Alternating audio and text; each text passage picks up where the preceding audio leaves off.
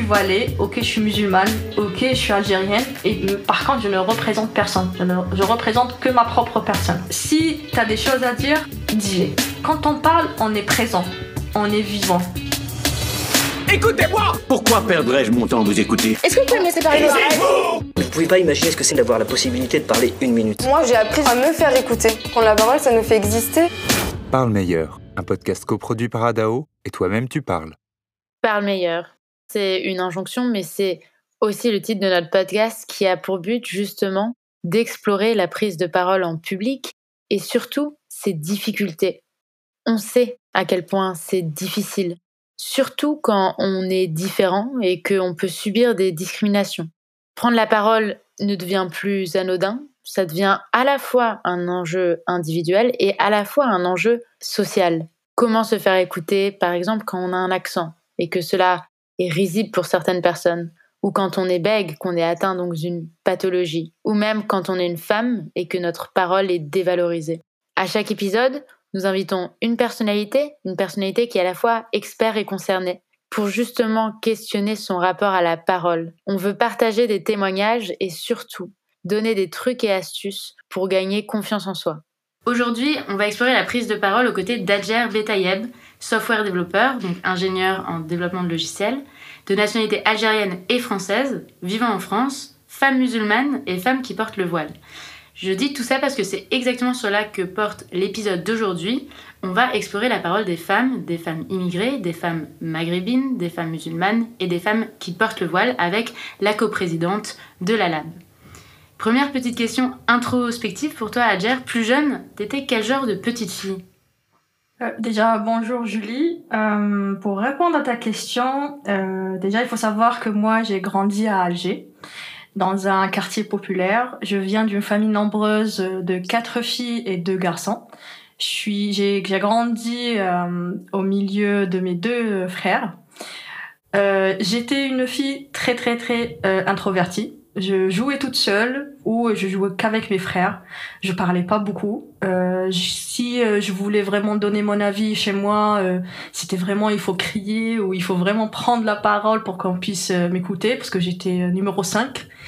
Et euh, du coup, euh, moi, je me voyais plutôt comme une personne qui euh, n'osait pas vraiment euh, dire les choses, mais euh, dès que s'il s'agissait d'une chose très personnelle ou ça me touchait vraiment personnellement, soit je m'énervais, soit je commençais à crier, soit avec des violences, même comme un enfant très très agité, on va dire. Et du coup, bah, c'est vraiment, je me vois plutôt l'image d'une personne qui aimait beaucoup jouer mais restait seule et aimait beaucoup euh, prendre euh, la parole mais elle ne pouvait pas. Et est-ce que tu penses que c'est difficile pour une femme euh, justement voilée de prendre la parole? Est-ce que tu sens toujours que tu ne peux pas? C'est pas je ne peux pas, mais plutôt on a tellement de préjugés euh, sur le dos de la femme voilée, on n'arrive même pas à s'exprimer, à dire vraiment notre, notre propre opinion.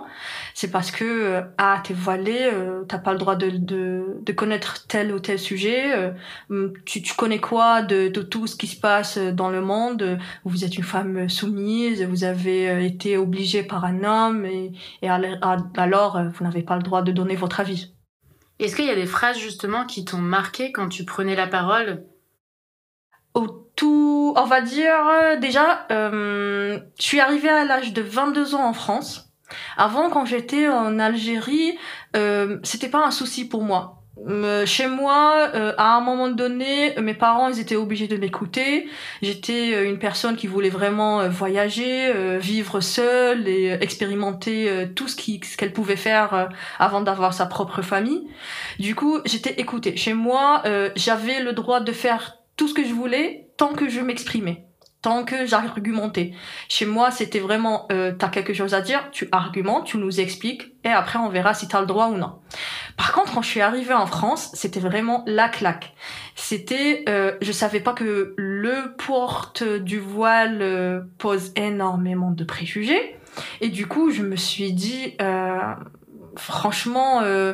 Je me suis dit qu'est-ce que je suis en train de faire ici? Parce que à un moment donné je me rappelle j'étais à l'école c'était euh, d'ingénieur et tout il y avait que des garçons et euh, on parlait de sexualité Et euh, en tant que femme musulmane, nous, en, chez, en islam, on se préserve et on ne, ce n'est pas, on ne parle pas, on ne pratique pas la sexualité que après le mariage.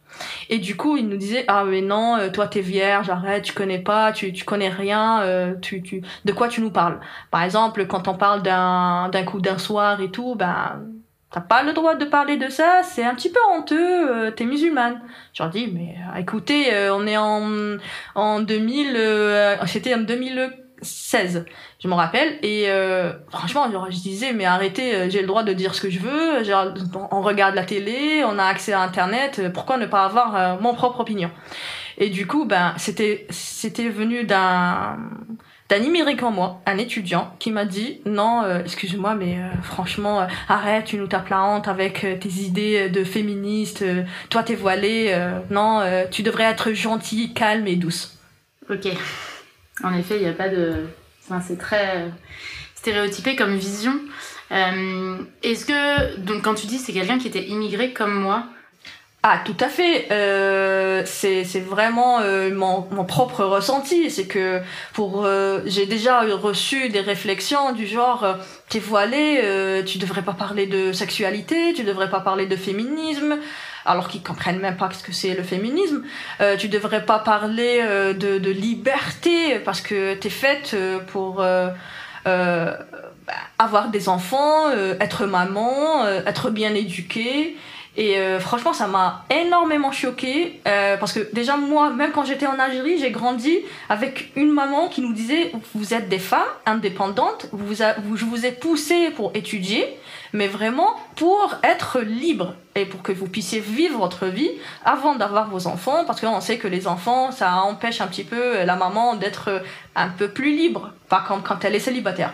Et qu'est-ce qui, malgré tout cela, finalement, t'a poussé à, continuer à prendre la parole? T'étais- Tu nous dis que tu étais une petite fille euh, assez introvertie qui voulait parler. Ensuite, tu as vécu cette discrimination et tu as continué à parler. Pourquoi? Euh, à vrai dire, là, ça me rappelle un petit souvenir avec euh, mon grand frère qui me poussait vraiment, qui me disait euh, si tu restes tout le temps calme, sage euh, et euh, tu dis tout à, oui à tout, ben tu, on, va te manger, on va dire.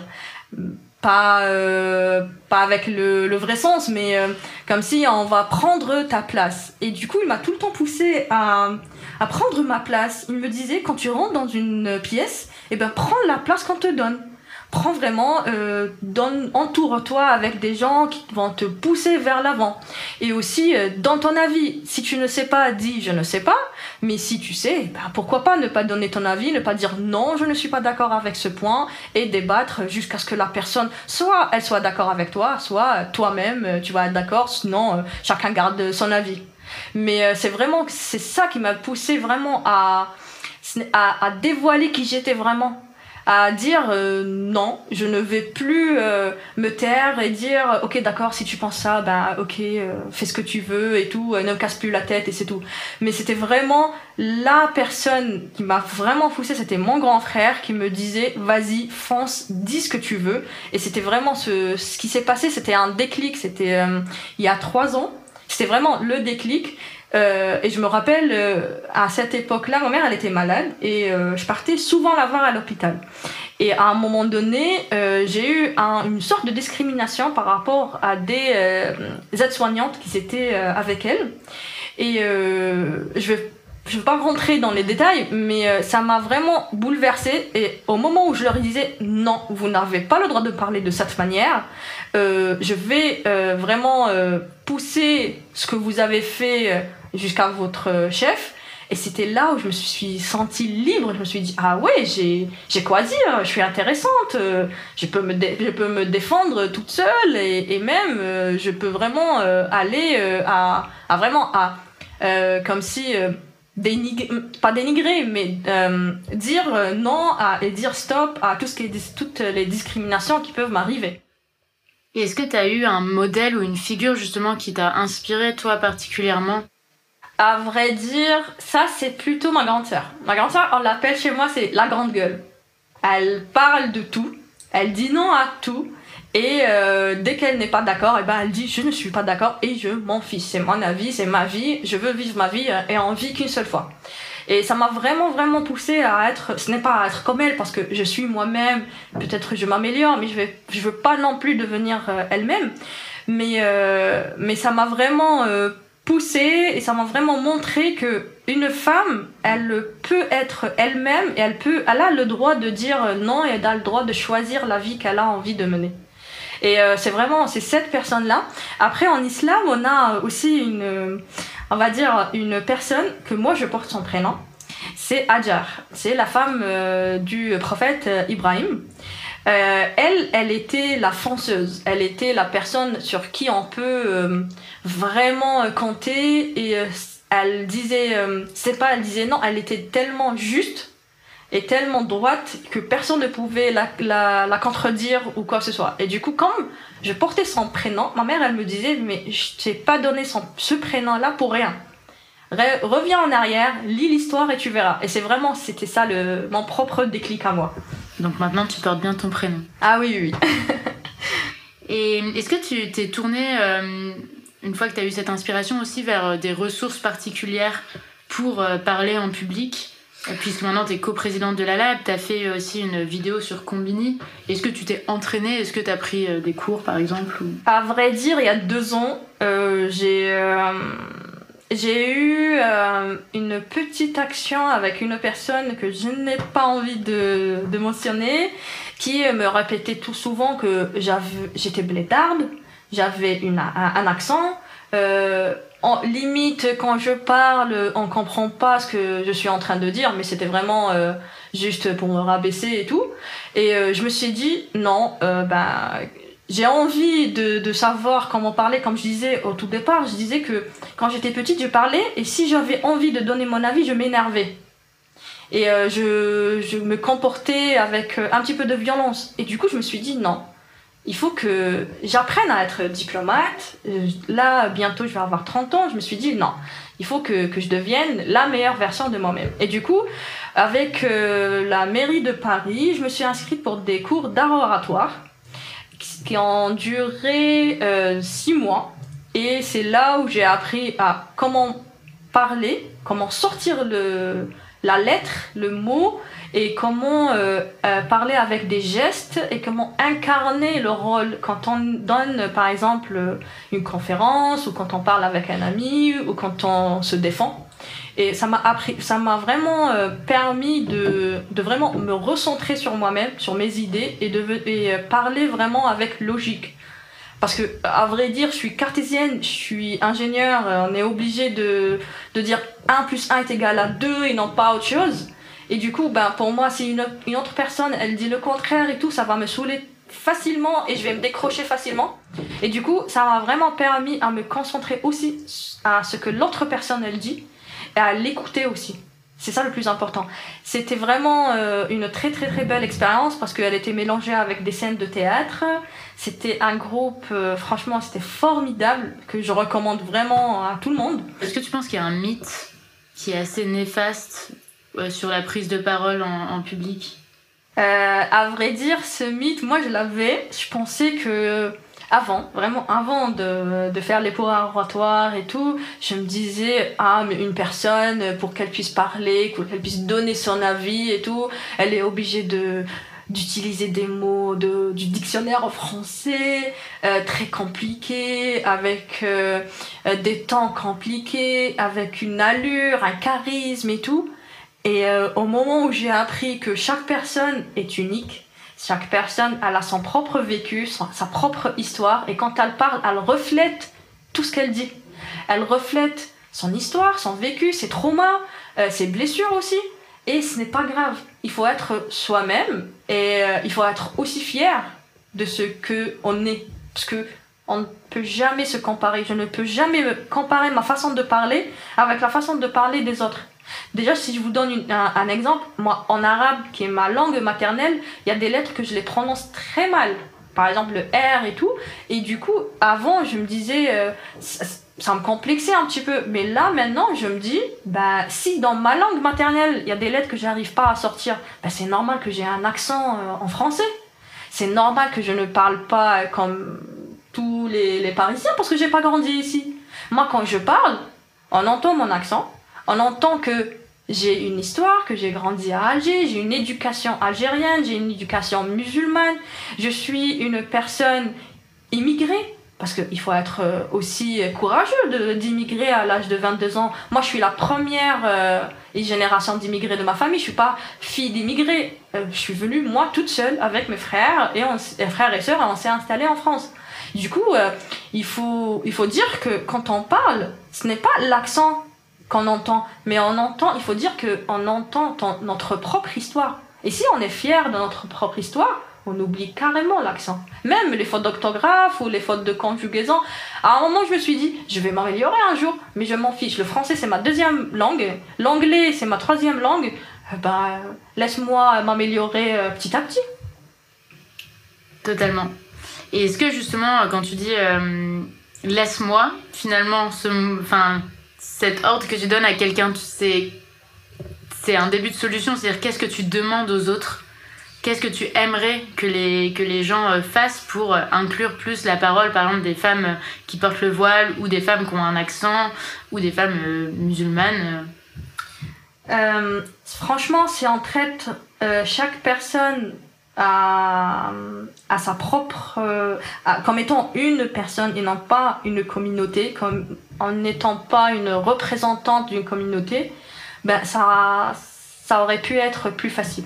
Parce que aujourd'hui, si je parle, moi je suis arrivée à un stade où je me dis, je suis ce que je suis. Je ne représente aucune communauté. Je me représente moi-même. J'ai mes qualités, j'ai mes défauts, j'ai mes faiblesses, comme j'ai dit, j'ai mes blessures et ma propre histoire. Et je ne peux pas être euh, là à parler au nom de tout le monde. Euh, parce que il faut savoir que la femme voilée, quand elle parle, euh, ou quand elle se présente, c'est comme je l'ai dit sur la vidéo de Cambini, c'est que on l'entend pas elle. Déjà, on voit son voile, on se fait une idée, et après on la laisse parler. Et ça, c'est c'est dommage parce que la femme, quand elle porte le voile, elle voit vos yeux, elle voit que vous regardez le foulard, elle voit qu'au fond d'elle, que vous avez déjà mis une idée sur elle. Mais pourquoi vous laissez juste le tissu mettre une étiquette? Tout ce tissu va se mettre comme étant une étiquette sur sa personnalité et ou même pas une étiquette, un résumé. On peut pas résumer une personnalité à un simple, une simple pratique religieuse. Parce qu'aujourd'hui, je suis une femme musulmane. Je suis convaincue que euh, je veux vivre en tant que femme musulmane, féministe et indépendante. Ça, il faut le savoir. Et être femme aujourd'hui en France et voilée, c'est tellement difficile. Il faut le dire. C'est difficile, c'est compliqué, mais si vous, euh, qui nous écoutez, si vous, vous arrivez à dire que, ben ok, si elle le porte, elle le porte pour elle, ça ne résume pas sa personnalité, eh ben laissez-nous découvrir qui cette personne derrière. Et laisser cette personne représenter sa propre personne et non pas sa communauté.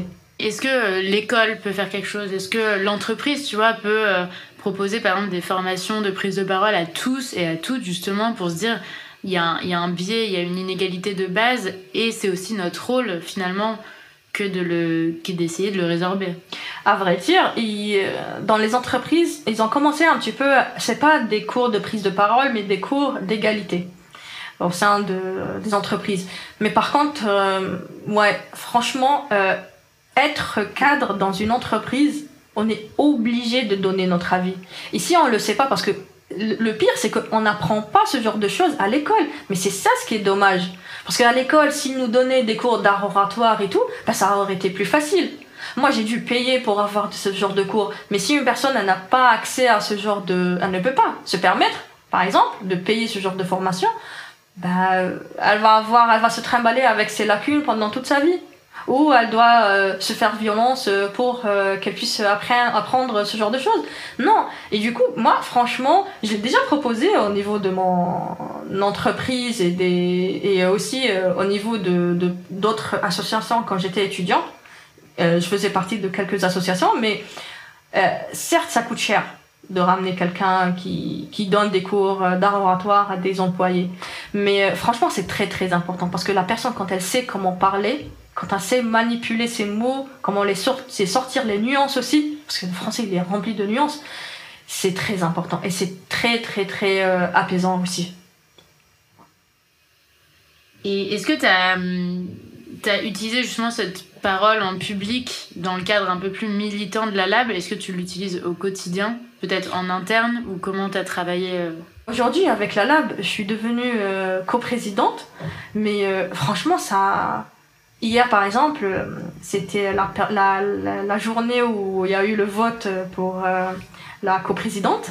Et quand j'ai fait mon, mon mini discours, ben, franchement, j'avais pas du tout préparé.